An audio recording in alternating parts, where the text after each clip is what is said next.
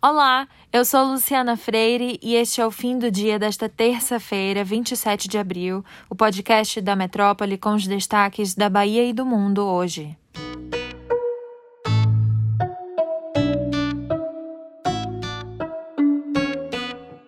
A Anvisa barrou a importação emergencial de quase 30 milhões de doses da vacina russa contra a Covid-19, a Sputnik V a liberação tinha sido pedida por 14 estados e, entre eles, a Bahia, que negociou a compra de 9,7 milhões de doses em março.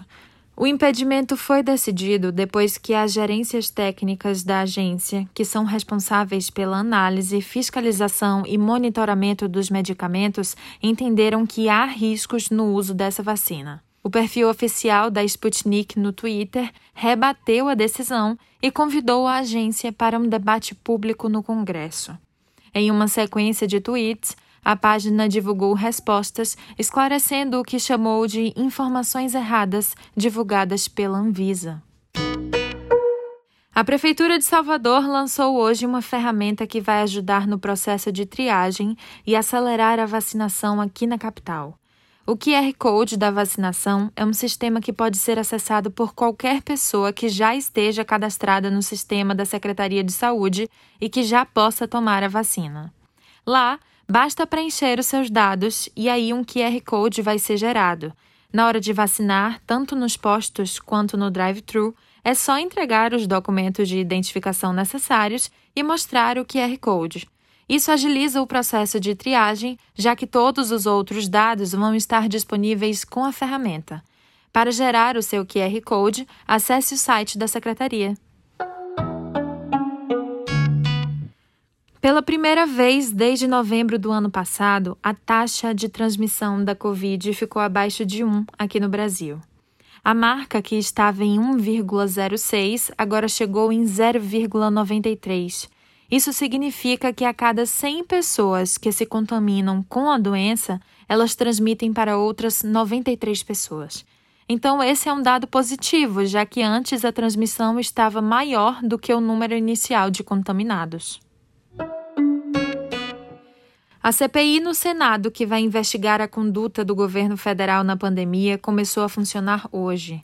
Os 11 membros titulares do colegiado confirmaram as expectativas e elegeram o senador independente Omar Aziz para a presidência e Randolfo Rodrigues na vice-presidência.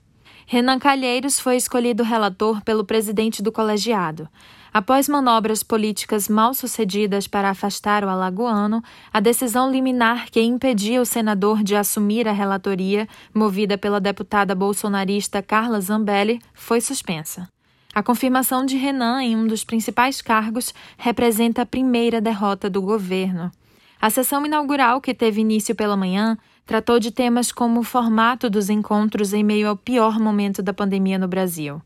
Planos iniciais de trabalho também começaram a ser apresentados e discutidos, como a lista de prioridades entre os convocados a depor e documentos sobre processos administrativos, aquisição de vacinas e contratações. Na Bahia, o deputado estadual Capitão Alden, do PSL, será alvo de uma representação a ser protocolada no Conselho de Ética e Decoro Parlamentar pela bancada de oposição da Assembleia Legislativa. O motivo são as declarações de Alden em relação aos integrantes do bloco oposicionista. Em vídeo, o deputado do PSL acusa parlamentares de receberem 1,6 milhão de reais da Prefeitura de Salvador. A representação no Conselho de Ética irá pedir a cassação do mandato do deputado estadual do PSL. O deputado estadual Sandro Regis, líder da oposição na Assembleia Legislativa da Bahia, classificou como mau caratismo as declarações de Capitão Alden. Acompanhe as redes sociais da Metrópole e também o portal Metro 1. Até a próxima!